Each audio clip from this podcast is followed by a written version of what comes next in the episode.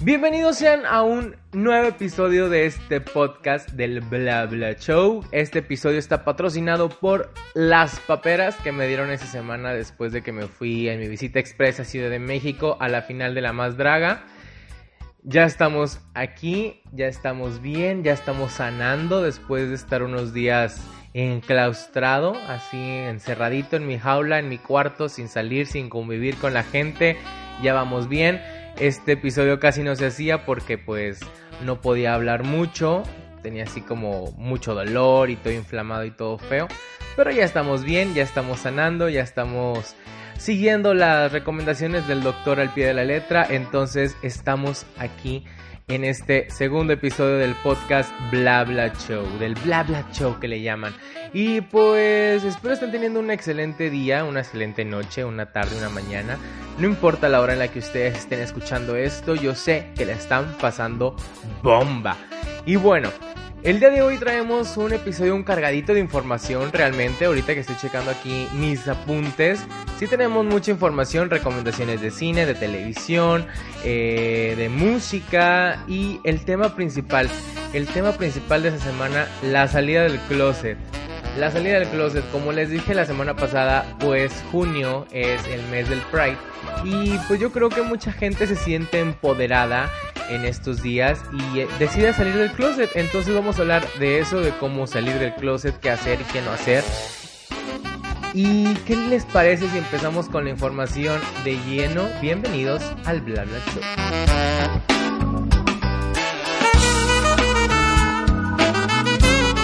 Y bueno, oigan, me di cuenta que la semana pasada digo mucho y bueno, y bueno, y bueno, y les prometo que ya voy a trabajar en esa muletilla tan horrible.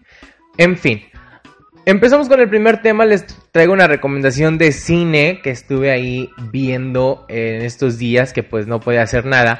Me metí a lo que es la plataforma de Netflix que pues para muchos a lo mejor no lo consideran cine, pero yo lo considero que lejos de ir al cine y bla bla bla, Netflix es una excelente opción para ver películas, más allá de las series, muchos optan por ver películas en esta plataforma.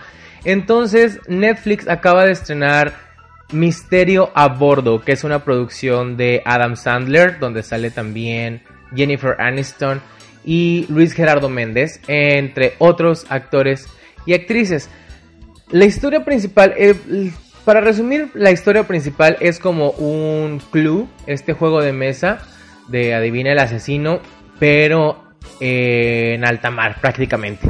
¿Por qué? Porque Adam Sandler y Jennifer Aniston, que vuelven a repetir como pareja principal, pues están casados, van a, a un viaje por Europa y en el viaje conocen a un, a un millonario que los invita a este crucero, donde hay gente de todo tipo. Ahí conocen a Luis Gerardo Méndez, que es un corredor de autos. Y pues dentro de todo esto hay un asesinato. Entonces empiezan ahí a investigar quién fue, que si fueron ellos, que, que, si fue Luis Gerardo Méndez, que si fue el multimillonario, que si fue la actriz, que si fue el coronel. No, no, no, pues obviamente todos son sospechosos porque pues no tenían para dónde irse. Y pues obviamente empiezan estos pues se supone que es una película de comedia, pero para serles sincero, no sé si ya mi humor ha cambiado o no sé qué pasó. Pero se me. Se, se me tornó aburrida, se me. Se me tornó mmm, como que ya sabía qué iba a pasar, ya sabía como qué tipo de gags iba a haber y todo esto. Supongo que porque es una comedia de Sandler y las comedias de Sandler pueden ser muy predecibles, ¿no? En lo personal no me gustó, pero yo cuando les recomiendo este tipo de películas o cuando les recomiende películas, yo siempre les voy a dejar a su criterio para que ustedes las vean y ustedes formen una opinión propia. Porque la verdad a mí me parece de muy mal gusto que alguien les diga no me gustó, no la vean. Cuando a lo mejor sí les va a gustar a los demás. Entonces yo les recomiendo que la vean, que la busquen en Netflix. Está como Misterio a Bordo. Si mal no recuerdo el nombre. Pero búsquenla, es de Adam Sandler, Jennifer Aniston, está mona, o sea, es película dominguera, se podría decir, no te, no, no te vas a pasar así como los mejores 60 minutos de tu vida, porque no van a hacerlo realmente, pero véanla, descúbranla, a lo mejor ustedes si les divierte, entonces ahí está una una opción para ver en Netflix es Misterio a bordo de Adam Sandler, Jennifer Aniston y Luis Gerardo Méndez, que pues esto también marca como una pauta en la carrera de Luis Gerardo Méndez en el cine, ¿no? Porque pues ya empieza a trabajar con estas celebridades de Hollywood, se podría decir. Ahora, otra, otra recomendación, este fin de semana acaba de salir Toy Story 4. Entonces, si ustedes son fans de Disney, si ustedes han seguido esta película desde sus inicios y ya querían que saliera la 4 porque ha pasado nueve años después de la, desde la última desde la última película de Toy Story. Pues vayan a verla, vayan a ver Toy Story 4. No la he visto, obviamente, porque no he salido de mi casa, pero me se me hierven la, la, sangre, no, no, me hierven la sangre, se me queman las, los pies por irme al cine a disfrutar de Toy Story 4, a disfrutar de Buzz Lightyear, de Goody, de Jessie. Y estuve leyendo por ahí que esta ya ahora sí definitivamente es la última película de Toy Story 4. Yo, yo creo que si el final está un poquito abierto, no sé, no, porque no la he visto. Si el final está un poco abierto, yo creo que van a seguir con cortometrajes, como hubo entre la 3 y la 4, que hay varios cortometrajes de ahora los juguetes viviendo con Bonnie. Pero pues habrá que ver. La música, mm, sinceramente, trae dos canciones nuevas esta película. Y siento yo que no van a ser tan memorables como es un hay un amigo en mí o cuando alguien me amaba o nos pertenecemos, ¿no? Que son canciones de la 1, de la 2 y la 3 que son memorables, que las recuerdas, que te suenan y dices, ah, ya sé cuáles son, sé que pertenecen a Toy Story. Realmente siento que a lo mejor no van a ser tan memorables estas canciones, pero pues habrá que ver, ¿no? Digo, depende también de si a los niños les gusta la, música que se está manejando en esta nueva película. Pero en lo personal no me veo cantando eh, las nuevas canciones porque no siento que tengan un ritmo pegajoso como es el Nos pertenecemos o como hay un amigo en mí que, que tiene un mensaje más allá de la música, ¿no? En fin, vamos a ver cómo les va a Toy Story 4 en este primer fin de semana en taquilla. Vamos a ver si logra superar a Aladdin o a sus sucesoras, digo antecesoras, perdónenme. Eh, y pues así, simplemente ver cómo el lunes o el martes dan resultados de cómo les va en taquilla el primer fin de semana. Y ya hablaremos de esta respuesta de la gente el próximo, el próximo podcast. Y bueno, ahí va, el primer bueno. Cada que diga bueno, tomen su shot de lo que ustedes estén tomando. Yo estoy tomando agüita. Entonces, pues ahí está el primer shot por cada vez que diga y bueno. Ahora continuamos con las recomendaciones de televisión, que bueno, esto más que recomendación yo en lo personal va a ser una queja realmente, porque pues como les dije, pues ahora estuve en cama esta semana y no, me no tenía más que hacer más que jugar videojuegos, estar en, el, en redes sociales, este, dormir y ver televisión. Entonces, en el sistema de cable de televisión de paga que tenemos en mi casa, pues tenemos la opción de Disney Channel. Y al parecer, Disney en todas sus versiones está sacando remakes, está haciendo estas, eh, está rehaciendo películas y está rehaciendo caricaturas y está rehaciendo todo, porque ya por ahí también vi que hay una nueva serie de 101 Dálmatas que no me parece tan agraciada, pero eso será otro tema. Eh, Disney tiene este apartado de Disney Channel Movies o Disney Channel Películas, que son películas que se producen especialmente para su canal de televisión, ¿no? Para Disney Channel. En este apartado me acabo de dar cuenta que tienen una nueva versión de Viernes de Locos. De entrada, tienen a unas protagonistas que no son nada conocidas, son nuevas totalmente. Una de ellas se llama, déjenme buscar la información, porque hay que ponerle Viernes de Locos 2018 al parecer. Una de ellas se llama Cosi Suegisdorf, que es Ellie, y la mamá es Heidi Blickenstaff. O sea, son, yo creo que son de otra parte del mundo, no, obviamente no son estadounidenses, creo yo. Y realmente es muy mala, o sea, el reparto es muy malo. No, no, no sientes conexión con los personajes. Y yo creo que el problema es que la de Lindsay Lohan, que fue en el 2003, sigue estando muy fresca, sigue siendo una película muy fresca y tenía un reparto muy, muy, muy memorable. El, obviamente tenemos a Lindsay Lohan, tenemos a Jamie Lee Curtis.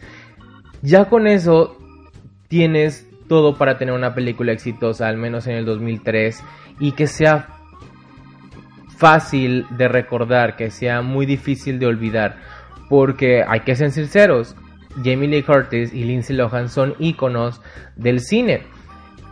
Y sumándole que esta es una versión musical hasta cierto punto porque tanto la mamá como la hija como los amigos cantan. Digo, no que la, la del 2003 no sea musical, pero esta película, esta versión, tiene más canciones originales de la película, tiene este toque de ser un musical pero siento yo que a pesar de que ya pasaron 10 años, bueno, va, va para 20 años que, salió este la de Viernes de Locos con Lindsay Lohan y Jamie Lee Curtis.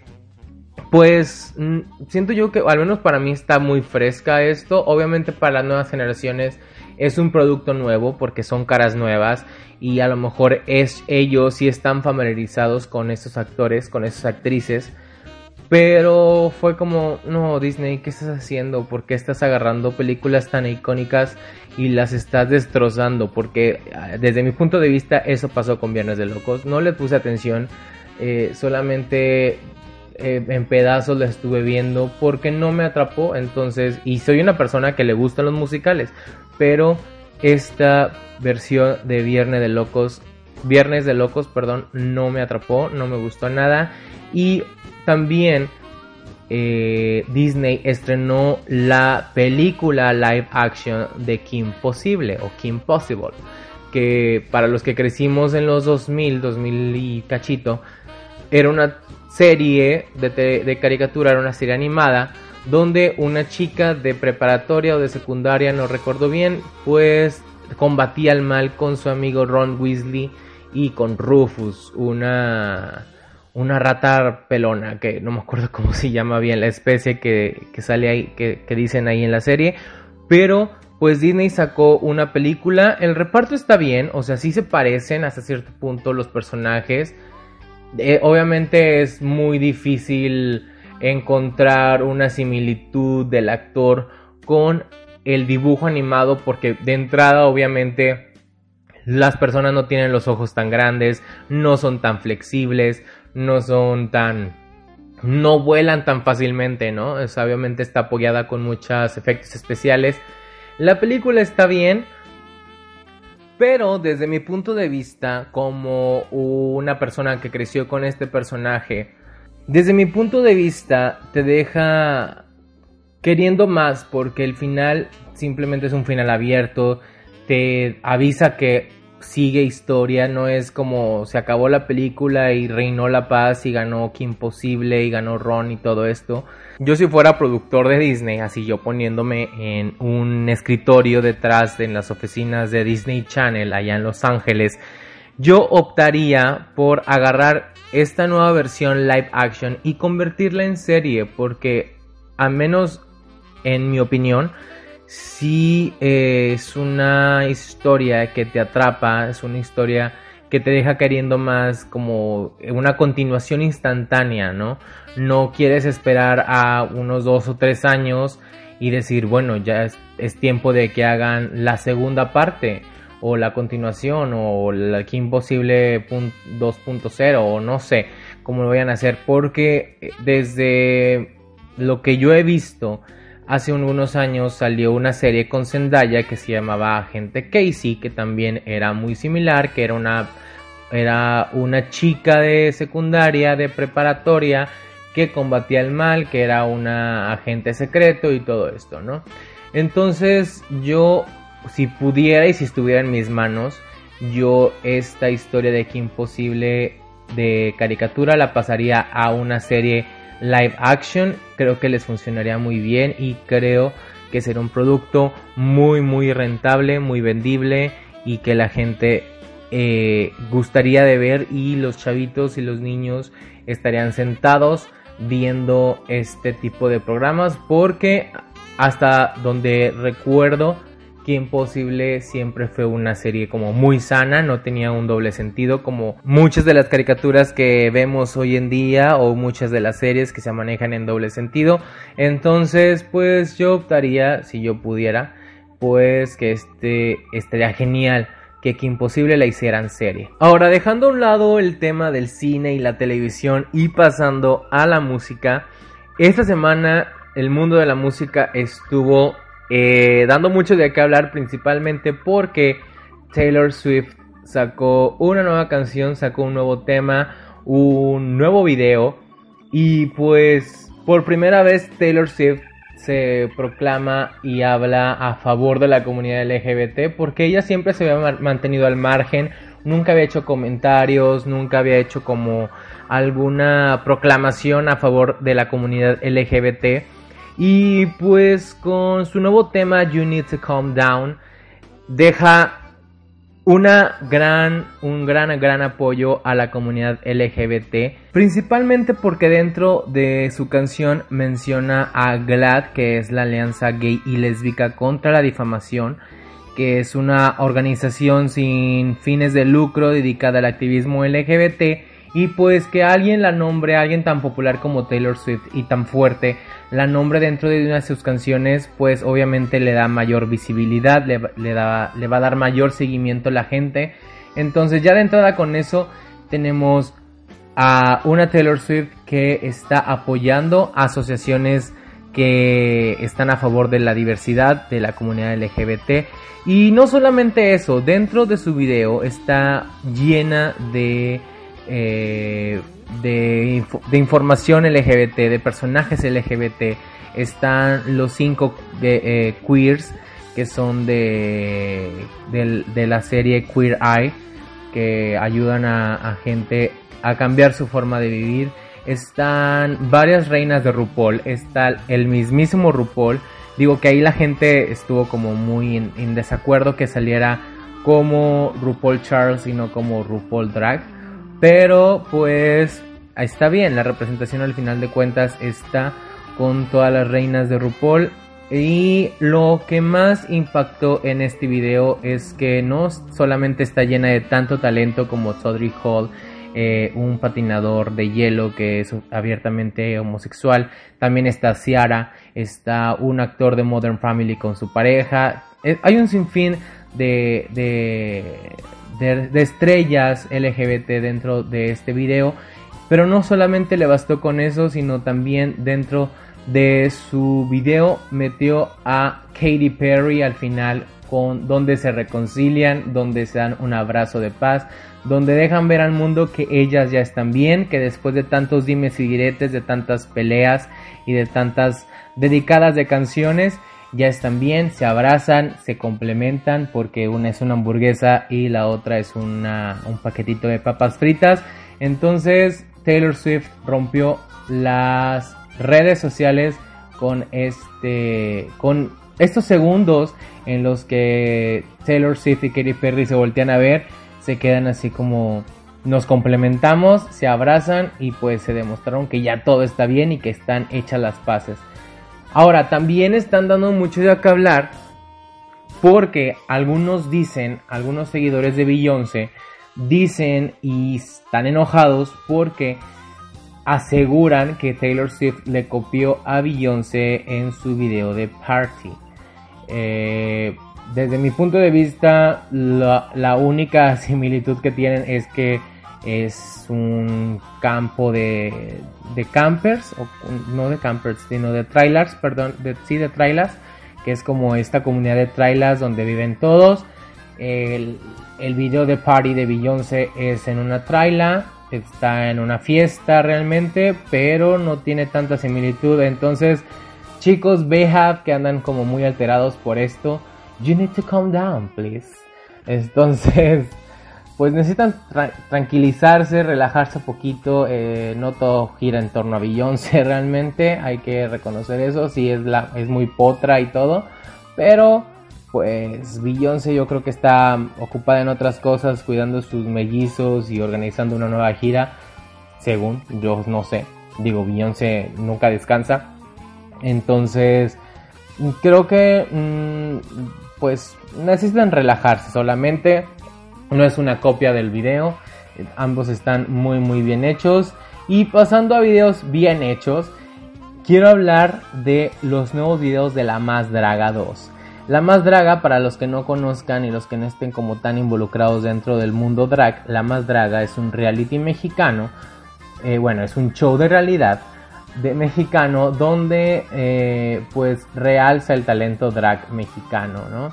Eh, en, esta, en segunda temporada hay varias amigas, bueno, al menos hay algunas que, que quiero mucho y que conozco como Soronasti, Guajardo y Alexis 3XL y pues es producido por La Gran Diabla, que ha producido videos de artistas como Lorena Herrera, Thalía y otros cuantos, ¿no? Que realmente ahorita no recuerdo.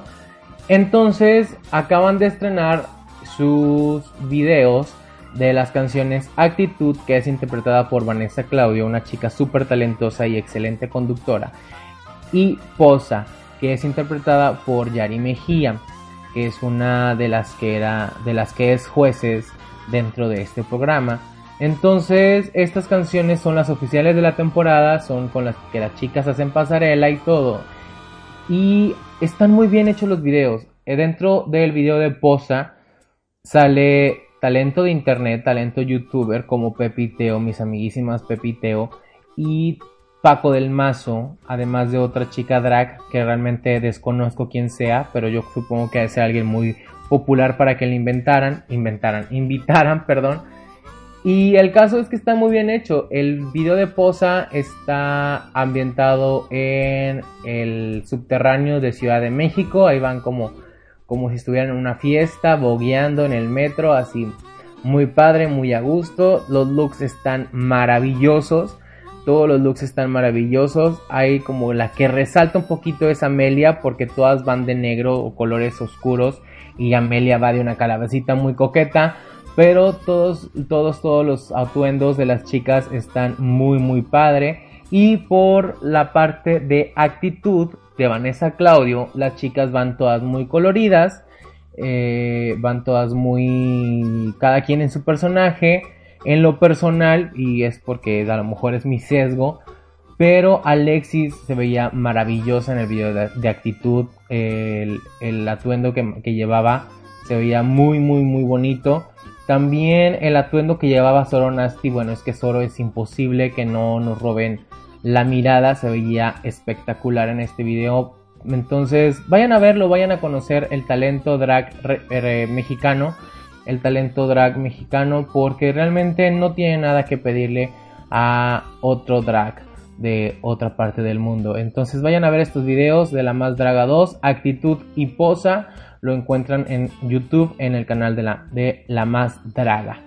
Y bueno, ahora sí, antes, antes de pasar al tema principal que es la salida del closet, yo quiero hablar de una, de, un, de un personaje que yo creo que va a ser la única vez que se hable de él en este podcast, porque no hay que darle eco a sus declaraciones de, llenas de ignorancia.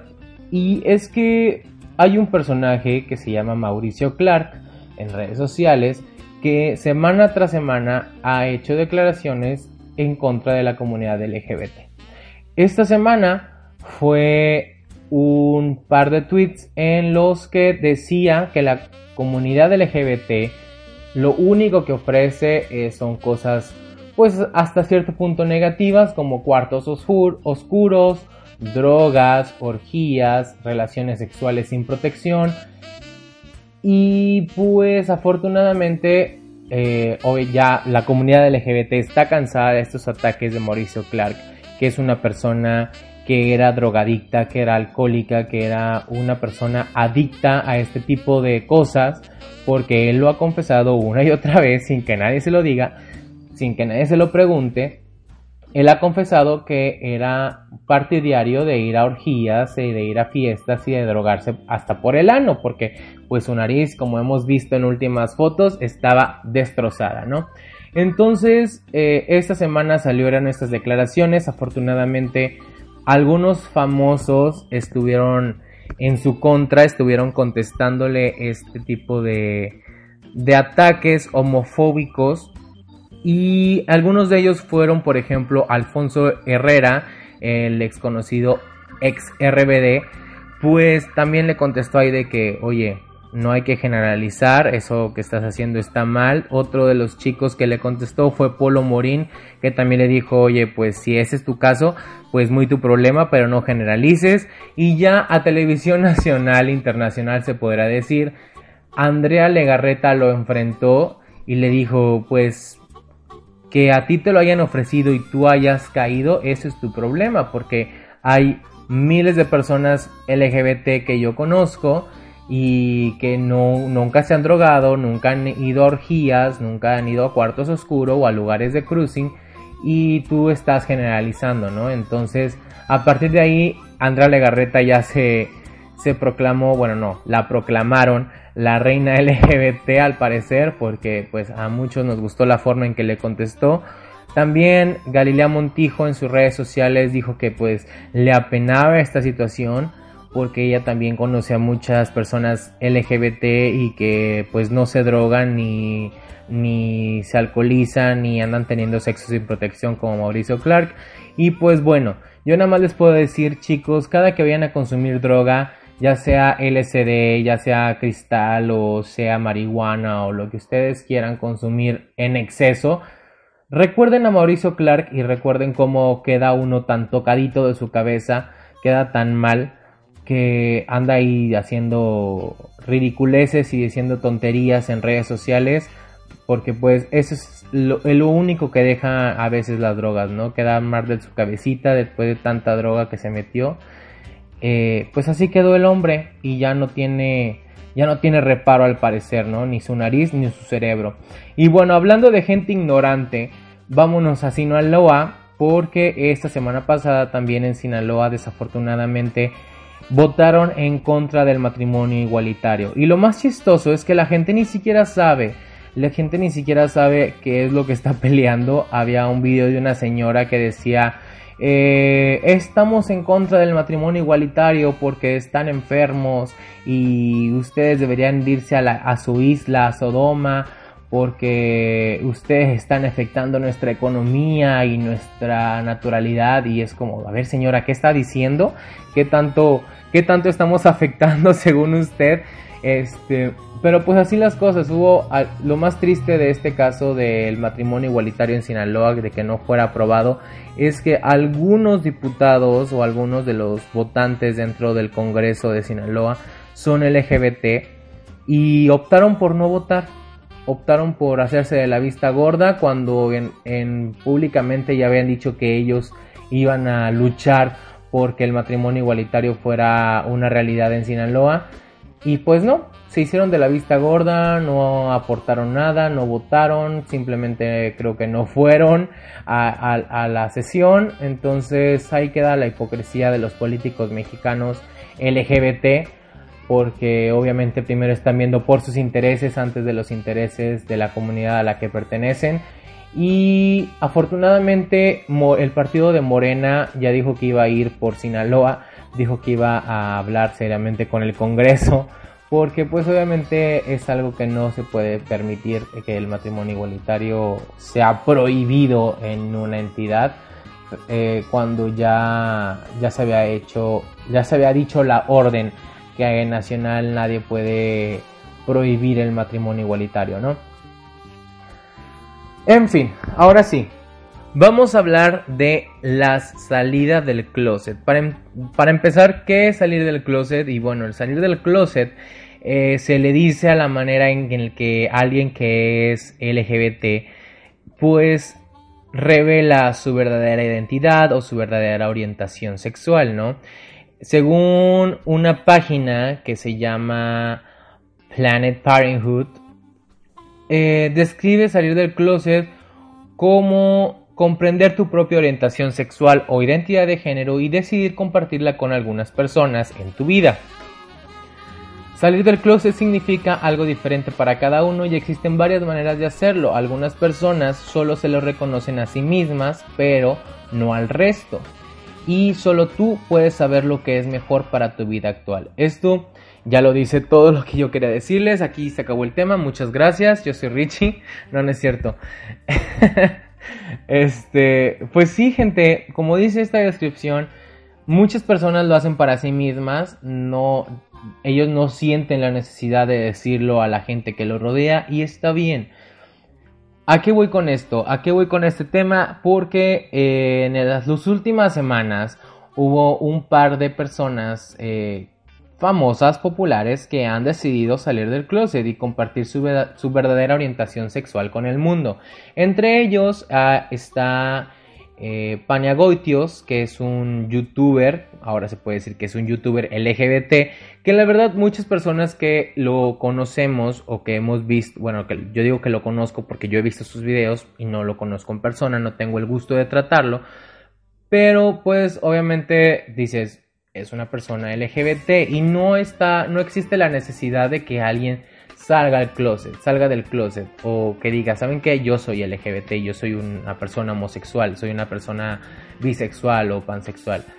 Este, Paniagoitios en su caso, pues ya lo dijo eh, en un video de YouTube de su canal, confirmó ser homosexual eh, también en, a través de sus redes sociales el actor Juan Pablo Espinosa, que era la pareja de Angélica Vale en la serie La Fan, o sea, no en su, no en su vida personal, sino en la, en la ficción, fue pareja de Angélica Vale. Juan Pablo Espinosa también se declaró homosexual en estos días. Y a Daniel Bisoño, este comentarista de chismes, prácticamente lo sacaron del closet porque lo captaron con un hombre muy abrazadito y dándose besos y besos. Digo, obviamente Daniel Besoño lo está negando rotundamente en un sinfín de dimes y diretes, eh, pero eso ya es otro tema. Y el que realmente le aplaudo la manera en que salió del closet es a Eugene Lee del canal de Try Guys, que son este, unos chicos, que son cuatro chicos que intentan diferentes profesiones, que intentan diferentes actividades, de que los chicos intentan eh, vestir ropa interior femenina o andar en tacones o cosas así, ¿no?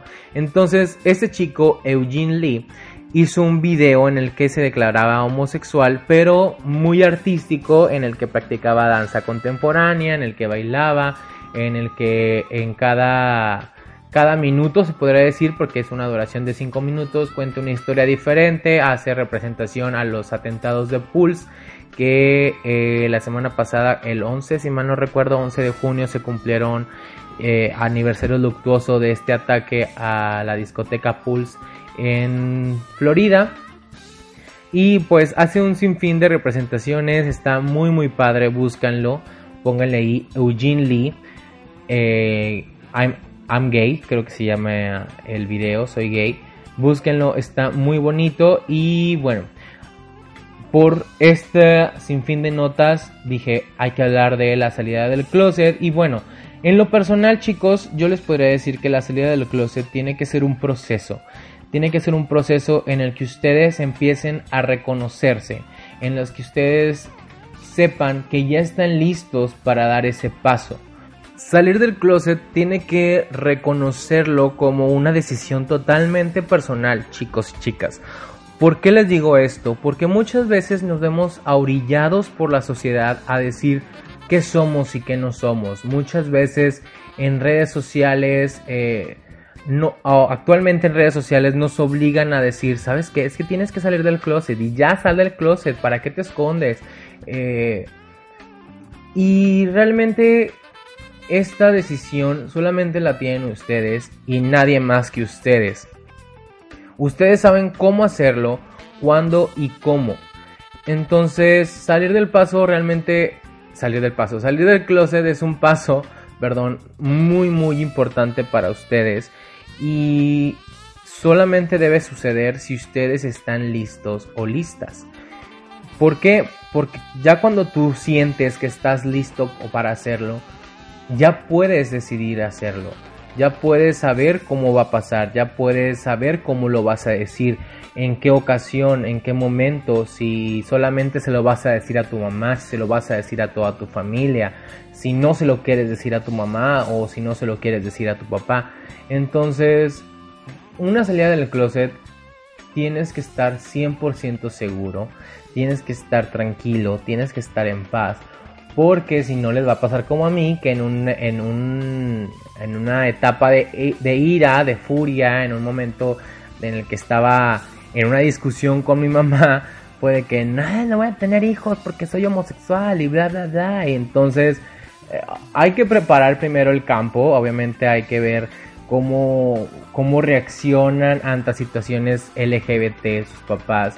Si su papá ven que es una persona muy misógina, muy homofóbica, muy machista, pues obviamente hay que saber cómo manejar el tema con cada persona, ¿no? Ahora, también hay que recordarles que con este tipo de, información, obviamente con los papás, para muchos es una muy buena experiencia. O sea, por ejemplo, en mi caso, obviamente, a, pesar de que mi mamá se lo solté de sopetón y fue eh, una, una, en una discuta, en una disculpa, en una discusión, pues supo cómo enfrentar la situación, supo cómo asimilarlo, ¿no? Pero ah, desafortunadamente hay otras personas que su moral y su religión no les deja pensar más allá de que pues el amor de un hijo, más bien el amor de un padre a un hijo es incondicional, ¿no? Y no importa lo que hagan, muchas veces obviamente la, la mamá o el papá nos van a amar, pero muchas veces ponen primero su pensamiento moral o su pensamiento religioso antes del amor a un hijo. Entonces, si ustedes sienten que, si ustedes ya se sienten listos, pero saben que en su entorno va a ser una, una dificultad que lo acepten, yo les recomiendo que antes de salir del closet con su familia, se apoyen en gente que saben que no los van a dejar solos. Si saben que ustedes van a, recibir una respuesta negativa, lo mejor que ustedes pueden hacer es tener un plan para lidiar con esta respuesta negativa. Tener una red de apoyo, saber que ustedes pueden ir a lo mejor con su amigo psicólogo o con su tía que ya a lo mejor que es la tapadera siempre, pero que sabes que te va a apoyar. Eh, tener a alguien, saber que, que puedes contar con alguien por si tu familia te desconoce, por si tu familia se mete en este plan de yo prefiero tener un hijo ladrón a un hijo homosexual, porque en México pasa mucho esa situación, desafortunadamente. Y darle su espacio a esas personas, darle su espacio a su familia, decir, bueno, yo sé que en este momento no me comprendes al 100, obviamente me duele que me rechaces de esa manera, pero te voy a dar tu tiempo para que también trabajes y asimiles esta información y te des cuenta que, que como yo estoy, no estoy mal, que sigo siendo tu hijo. Entonces es importante también respetar la forma en la que nuestros papás procesan la información, porque muchas veces, desafortunadamente, nuestros padres idealizan un estilo de vida para nosotros. Ellos desde que eh, saben que están embarazados o que desde que nuestra mamá está embarazada, ellos dicen, bueno, mi hijo ya sé que es hombre, eh, va a ser futbolista, le va a gustar el fútbol, le van a gustar los deportes, después va a crecer, va a tener una novia eh, va a tener una carrera universitaria, va a ser ingeniero, va a ser doctor, va a ser arquitecto y después se van a casar y va a tener familia y me va a dar nietos y va a ser el hombre más exitoso de la vida, ¿no? Entonces, así pasa también con las niñas de que, ay, bueno, ya voy a tener una bebecita, va a ser bailarina, va a ser súper profesional, eh, va a conocer al, al, príncipe azul, se van a casar, me va a dar nietos y se va a quedar en su casa cuidándolos y va a ser la esposa perfecta porque así nos idealizan nuestros padres, tristemente, porque así están educados ellos. Entonces hay que respetar también la forma en la que ellos procesan la información que nosotros le damos. Si a lo mejor no eres una persona que se exprese con palabras y no estás listo para decir, este, oye, sabes que a lo mejor no quiero recibir...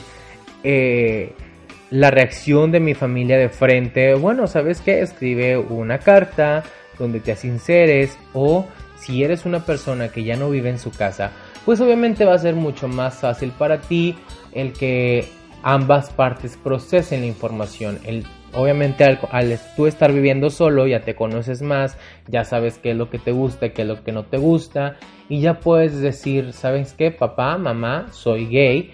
Hay mucha información en internet en el que ustedes pueden... Eh, en las que ustedes se pueden apoyar en el cómo salir del closet. tan fácil como decir cómo salgo del closet en internet. Hay libros, hay, hay, hay videos en YouTube. Pero lo más importante, regreso al principio, lo más importante es decirlo y hacerlo cuando ustedes estén listos. No cuando se sientan presionados, no cuando estén enojados, no cuando... No sé, hay un sin fin de situaciones en las que a lo mejor ustedes no están listos para hacerlo, pero van a querer hacerlo. Entonces, antes de hacer, antes de salir del closet, analicen la situación en la que se encuentran, analicen su entorno y analicen si realmente se sienten preparados para dar este paso tan importante en su vida. Porque obviamente, pues ya ustedes saben lo que sienten, ya ustedes saben cuál es su orientación o cuál es su identidad. Entonces, antes de salir del closet, ya sea de, identidad de género o de orientación sexual, vayan con un profesional. Obviamente no para que les digan que está mal o está bien, sino para que se les ayude a aceptarse al 100% y les ayude a dar este paso que muchas veces es muy importante para muchas personas y que esperemos en futuros, en estos años venideros, ya no sea necesario que una persona llegue y diga, hola, soy fulanito de tal y soy gay. Porque al final de cuentas, pues todos somos personas, todos sentimos, todos respiramos, todos trabajamos. Entonces esperemos que en un futuro estas salidas del closet ya no sean necesarias.